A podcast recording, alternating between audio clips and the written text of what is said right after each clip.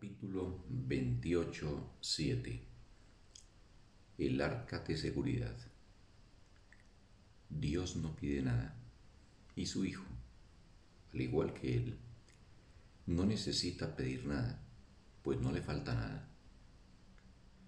Un espacio vacío o una diminuta brecha sería una insuficiencia.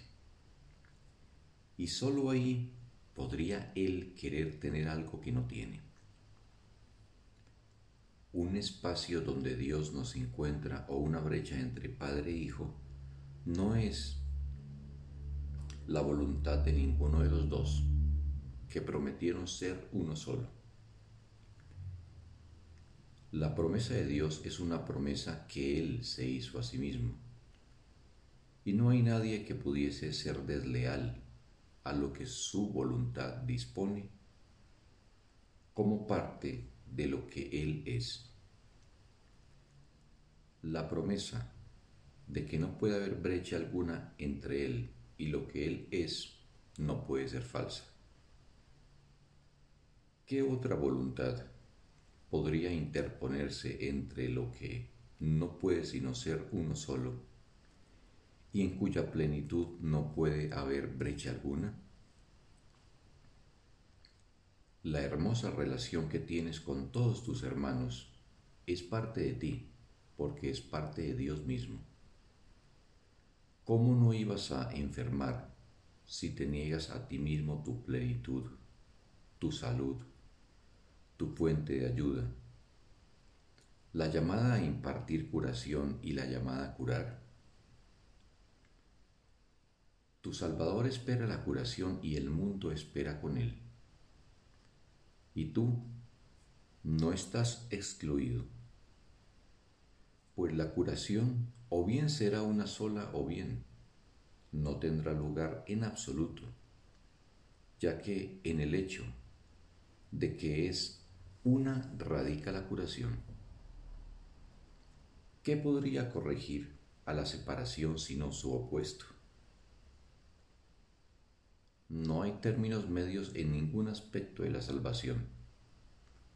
O bien la aceptas completamente o bien no la aceptas en absoluto. Lo que no está separado tiene que estar unido y lo que está unido no puede estar separado. O bien hay una brecha entre tu hermano y tú, o bien sois uno y lo mismo. No hay nada entre medias, ninguna otra opción, ni ninguna lealtad que se pueda dividir entre esas dos posibilidades.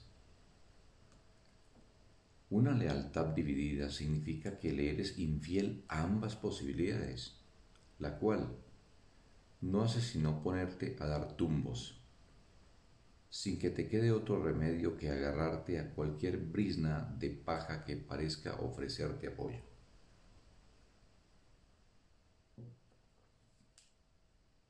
Mas, ¿quién puede edificar su hogar sobre pajas y esperar que le proteja del viento? Ese es el tipo de hogar que se puede hacer del cuerpo porque no está cimentado en la verdad sin embargo, por esa misma razón, puede verse que no es tu hogar, sino simplemente un medio para ayudarte a llegar al hogar donde Dios mora.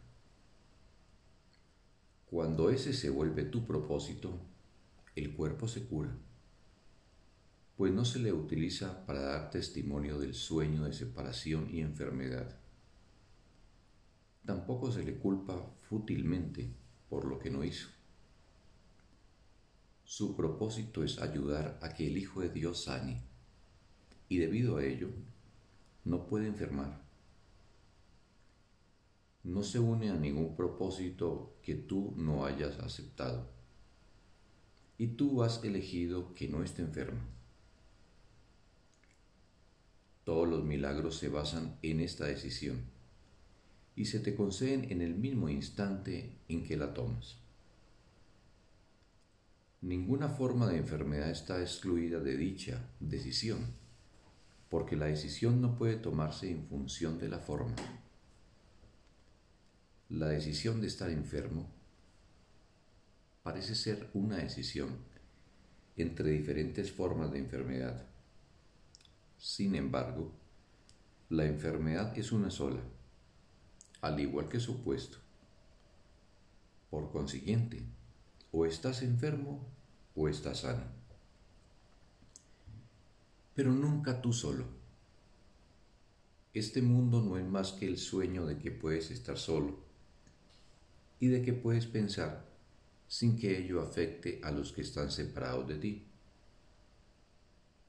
Estar solo implica que estás separado y si lo estás, no puedes sino estar enfermo. Esto parece probar que definitivamente estás separado. No obstante, lo único que significa es que has tratado de mantener la promesa de serle fiel a la infidelidad. Mas, la infidelidad significa enfermedad. Es como la casa edificada sobre pajas de por sí parece ser muy sólida y real. Su estabilidad, no obstante, no se puede juzgar sin tomar en consideración sus cimientos. Si descansa sobre pajas, de nada sirve atrancar las puertas, cerrar las ventanas o correr los cerrojos.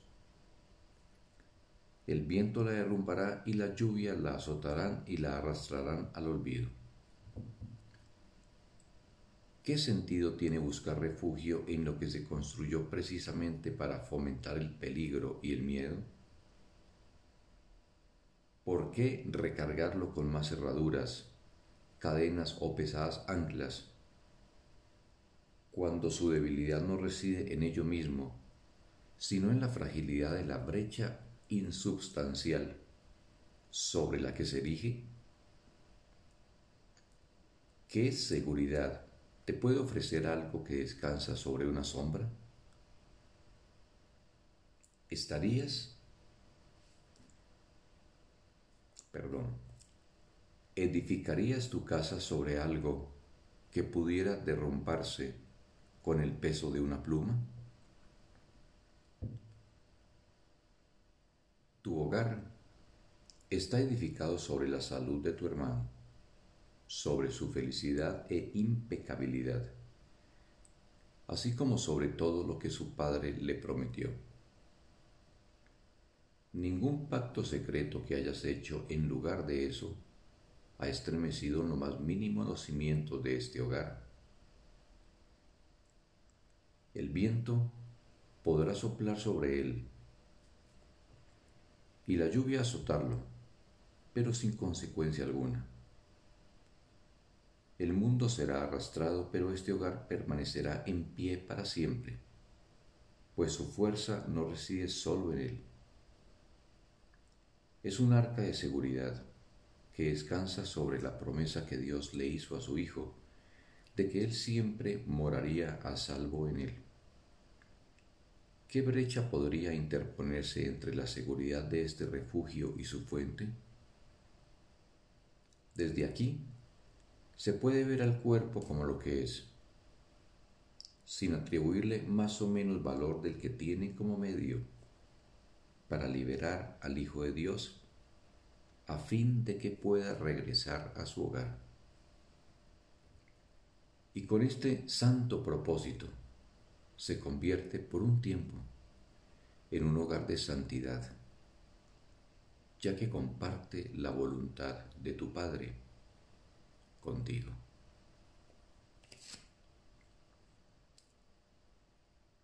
Fin del texto. Un sagrado día para todos.